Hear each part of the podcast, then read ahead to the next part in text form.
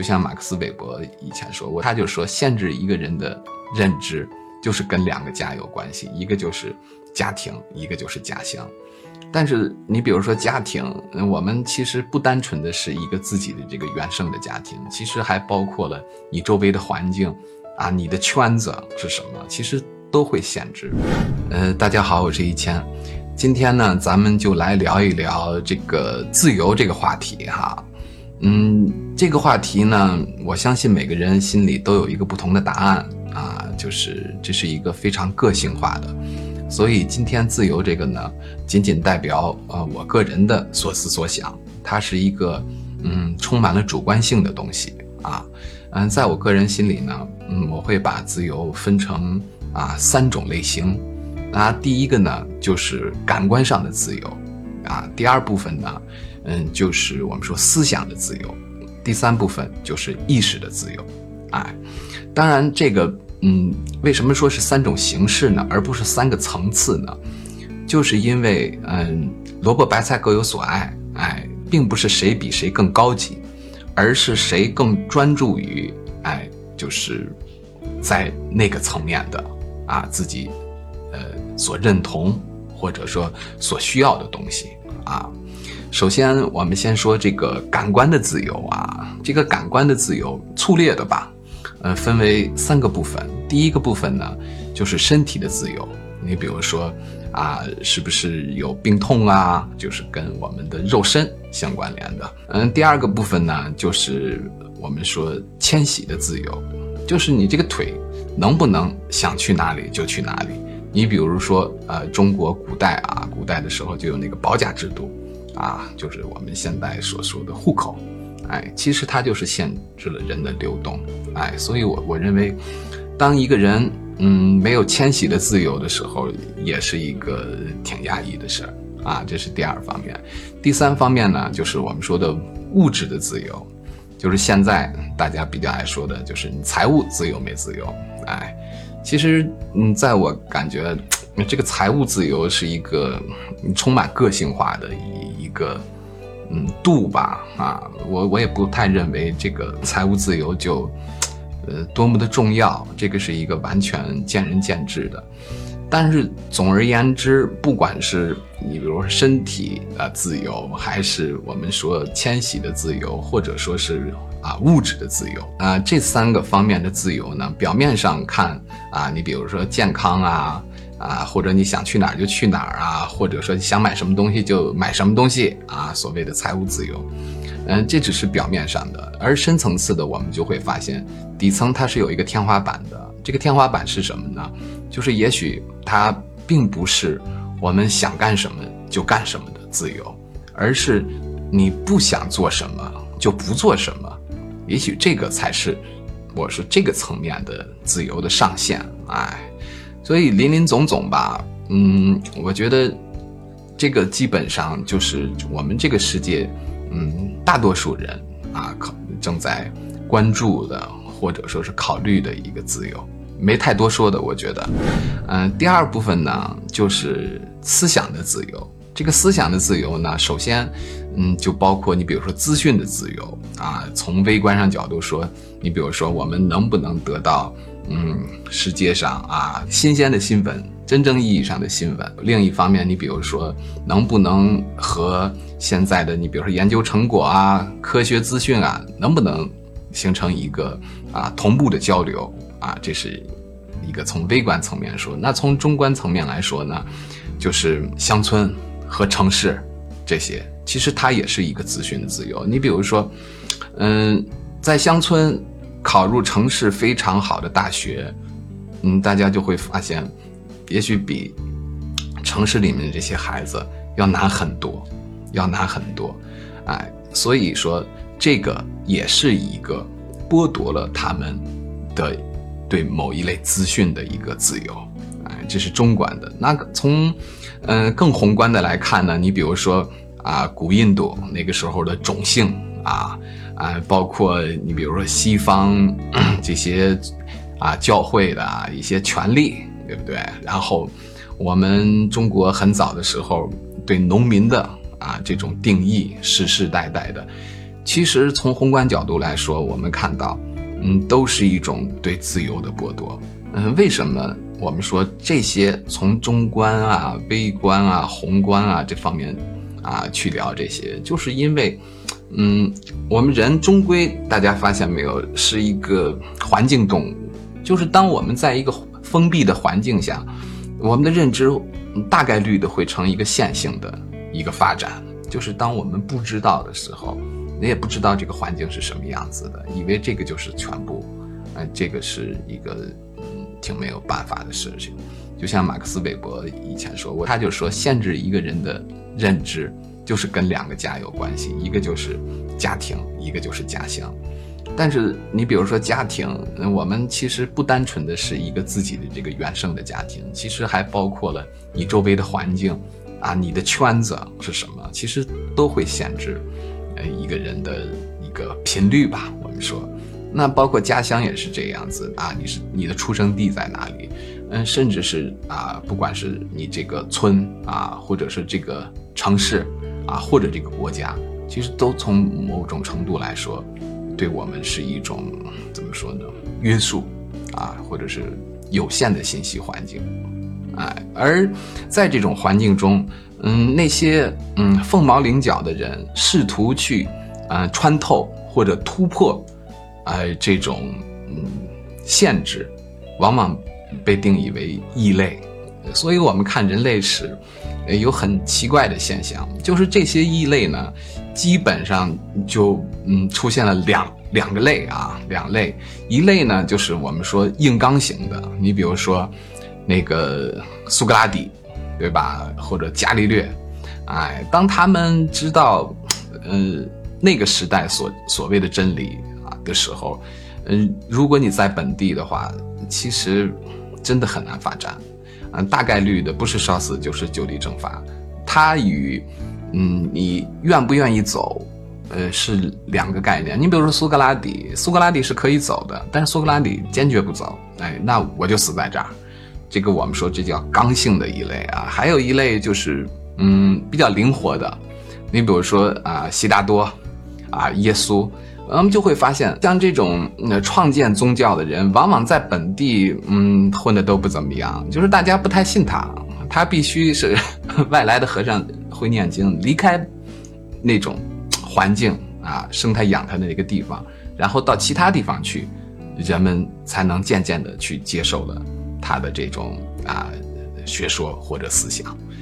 哎，这是我们说一个方面。另外一个方面呢，嗯，就是无论是某一种学说啊，或者认知系统啊，甚至我们说宗教啊信仰，都是这个样子的。呃，包括悉达多呀。老子啊这一类，其实最早准确的说，只是一套学说而已，对吧？或者一个系统，或者一个某一类的认知，呃，它本身是没有这个呃创建一个宗教或者门派的，而是后人出于对这种我们说啊学说的认可，然后慢慢建立起了宗教，基本上是这样。另外一部分呢，就是我们说特色信仰。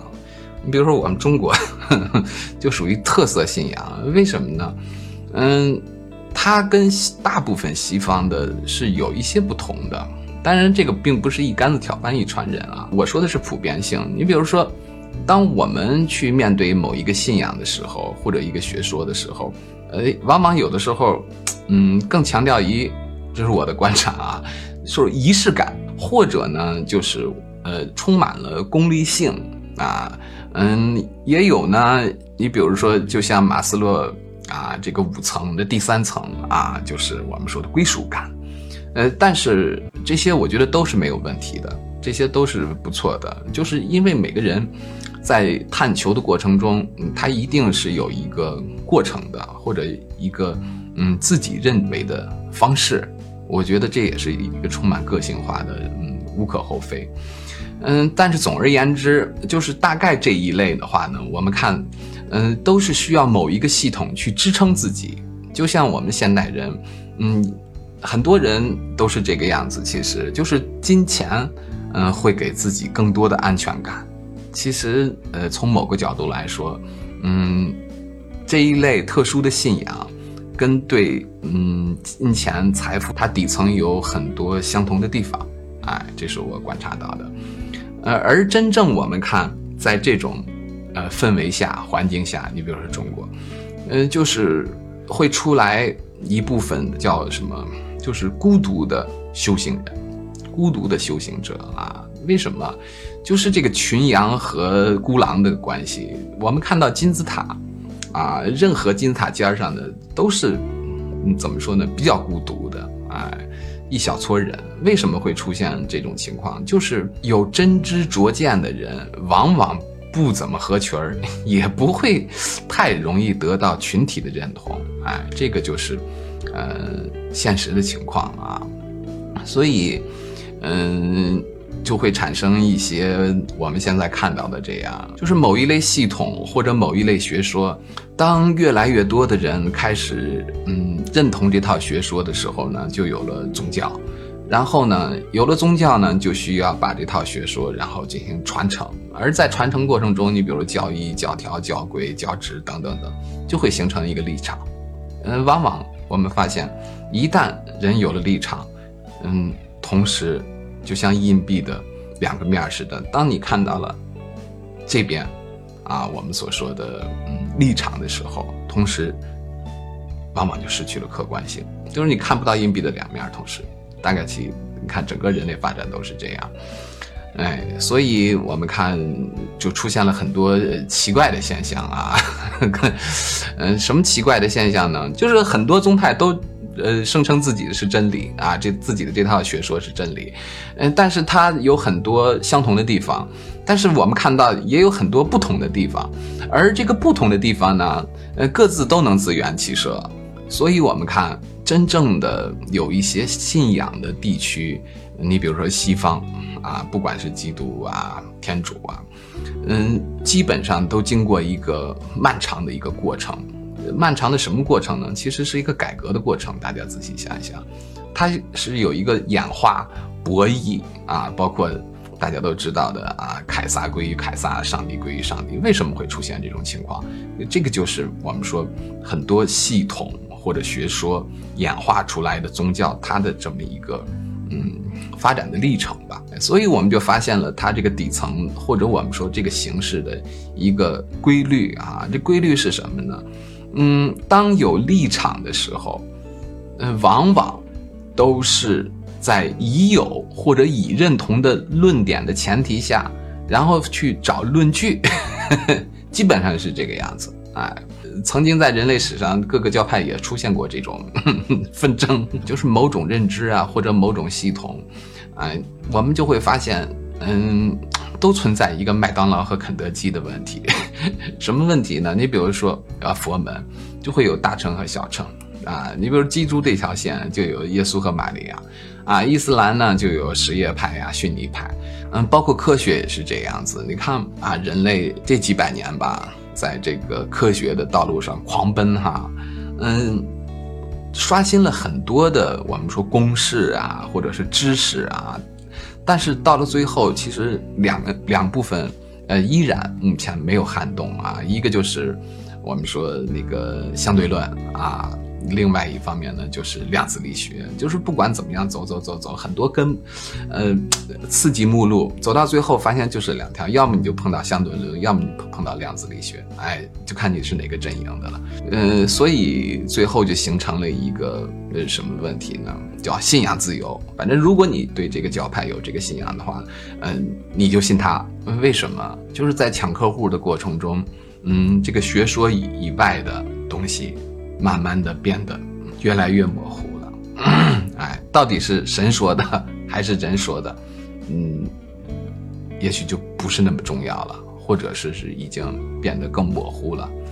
所以最后我们看结果是什么？就是当嗯人有了立场，嗯，往往就失去了客观性。你当没有了客观性的时候，你比如狭隘啊、偏见呀、主观啊，呃，甚至严重的，我们看到人类历史上都甚至有很多愚昧的呃情况出来，哎，所以我们说，在信仰的这个 长河中啊，我们看有无数的信仰啊，当时号称最牛逼的、最正的啊，等等等等，都在人类长河中、时间中消失掉了。哎，仅留下来的真的是非常少的。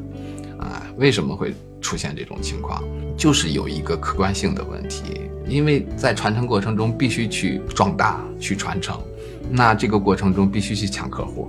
那这个是所有我们说啊派系、宗派的传承中必然要面对的问题。我个人认为很多学说都是非常好的，呃，它推动了什么呢？推动了人的觉醒，但是这种运营的模式往往又封闭了，啊，又限制了啊人们的探索。你比如说，嗯，就会认为啊自己认同的这套学说、门派或者一套系统，嗯，就是终极系统。哎，这个就是很有意思的事情。呃，很多人 一生去研究《论语》，当然也不是不好吧。嗯，就是，就是什么意思呢？真的，这个世界有很多好东西，但是有的人呢，他有幸去研究曾子的《大学》的时候，也许他就会庆幸哇，还好他娘的没有一辈子只研究一个《论语》。但是随着他慢慢的啊，我们说进化。他了解到了《道德经》之后呢，也许就会发现啊，《道德经》还有更高级的东西。当然，从底层有从某一个方面是一样的，但是我们普通人很难从某一个系统了解到这个世界的万物的根本规律啊。所以我说这话并没有贬低《论语》的意思，只是说系统其实首先它也是分层级的，这个都是一样很难的。为什么？这个就是我把它叫。嗯，减防魔咒啊，真的是简直就像一个魔咒似的。整个人类基本上就是这样子。假如说从某些方面来说，它分上层和底层啊，就是喜欢听不喜欢听的问题。它客观事实就是这个世界就是存在着层级啊，当然这是见仁见智的。就说我们说上层社会吧，自从有所谓的人类文明开始，你会发现基本就是动其利益。同等于杀其父母，而作为底层社会的人呢，就是改其观念，哎，相当于刨其祖坟，这个简直就是没有办法的事儿了。而且你看，人类长河中，呃，这么多年的变化，而上层呢，就是充满了创造力啊，花样的去维护自己的利益啊，而底层呢，就是。给人感觉就是完全没有创造力似的，呃，基本就用用这一招啊，坚守我的观念，以不变应万变的这种。所以说，我们看到世界这个规律，真的，当你不去变化、不去探寻的时候，它就越来越固守在这里。而真正的更先进的吧，我们从某些方面来说，它更多了一些创造性。哎，基本上我们看到。嗯，就是这样。所以，嗯，上流的社会，所谓上层的社会，你就会发现，它往往都是推动着这个人类社会往前发展；而底层的话呢，它往往一直都是固守着它的观念，哎，形成了一个极其稳定的结构。其实有的时候我就在想一个问题：，呃，这个世界啊，真的是没有什么不能超越的。为什么？就是因为，嗯。这个世界没有绝对的事儿，但是有一件事儿，嗯，我观察是绝对的，真的会一直在变化，哎，所以变化是永恒的，它不是一潭死水，哎，就是说，某一个认知也好，某一个系统也好，其实它不会是亘古不变的，哎，因为始终我们在变化中，那怎么办呢？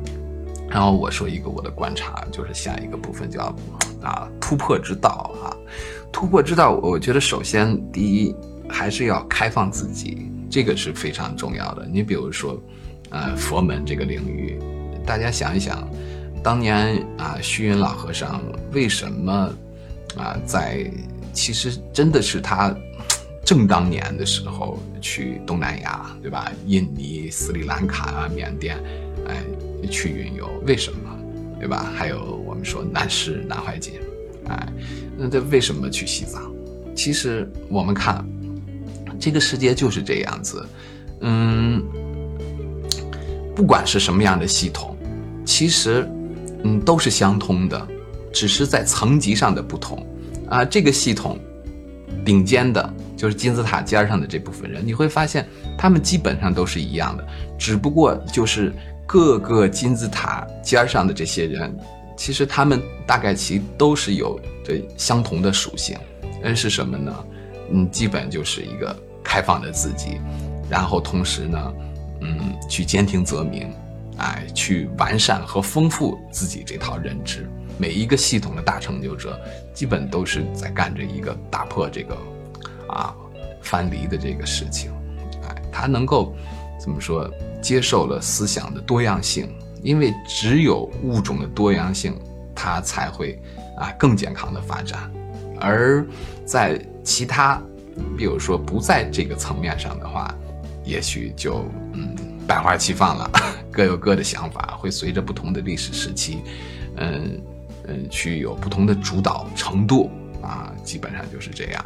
所以我们发现，其实成就来自于哪儿？成就真的是来自于，踩众家之长，然后打开自己。因为这个过程，恰恰是不管你多牛逼的一套系统，它也需要有一个，对吧？对，呃，以前的一个识别。啊，或者说对现在和未来的一种纠偏，哎，如果在一个封闭的资讯里，基本上我们看，嗯，都是固执或者狭隘的一个温床。人类史上在很多的信仰啊，曾经一时无二的一些信仰，我们发现它的陨落，它的式微，直至它的消失，嗯，一个最根本的原因就是它越来越狭隘了，越来越封闭了，这样的导致的。所以，我们看一个核心的一个关键是什么？就是固执。其实，人说，嗯，佛学说啊，破执哈，包括偏见，哎，其实的的确确是啊，限制我们嗯进化的一个挺重要的东西。所谓成也萧何，败也萧何，就基本上就是呃这样。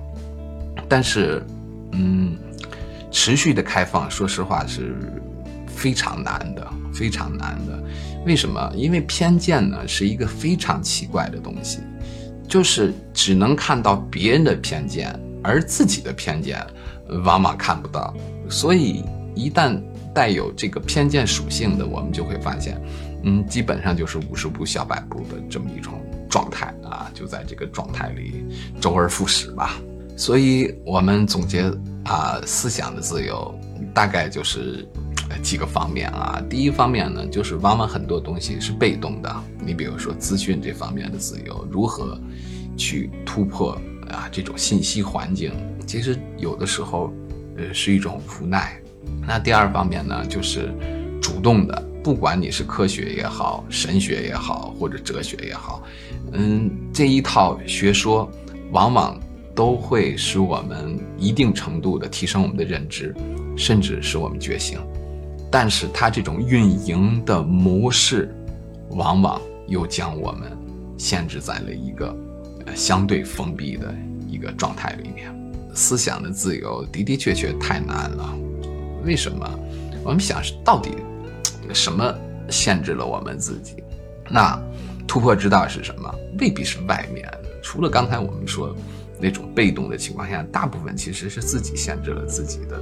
眼界，哎，就是要打开自己，哎，告别立场啊，回归这种我们说客观啊，远离这种所谓的狭隘。其实这个还是很可怕的，有无限的可能，还有很多东西，也许去值得探索的。第二呢，就是要兼听则明。嗯，我我的比较信奉什么，就是大胆假设，审慎求证，这样的是一个嗯。克服偏执的一个挺好的方法，就是别人说什么东西，或者有一个新鲜的东西，呃，先暂且信，其实未必有多大的损失。但是往往人打不开自己，啊，就是不太愿意承认物种的多样性。哎，你当真的去承认物种多样性，你就会发现眼界、认知等等这些基本的都都会发生很大的变化。就像，嗯，我们现在经常爱说一句话，叫什么？人赚不到认知以外的钱。但是我们在呃认知上面发现也是这样子，就是人也很难走进自己认知以外的世界。我们拉拉杂杂聊了这些，哎，也许很多人就会说，对吧？哎呀，别扯那没用的了，赚点钱，把日子过好，那最重要。呃，当然没有问题，我是非常认同，呃，这方面的一个想法和选择的。这就是一个我说的也是多样性，对吧？也是多样性，每个人，嗯，他关注的、求索的啊是不一样的。哎，这个并不是说我要把现实生活中活得很好，呃，定位在这个上面。就像以前我们聊那个心经的时候，它就 low 吗？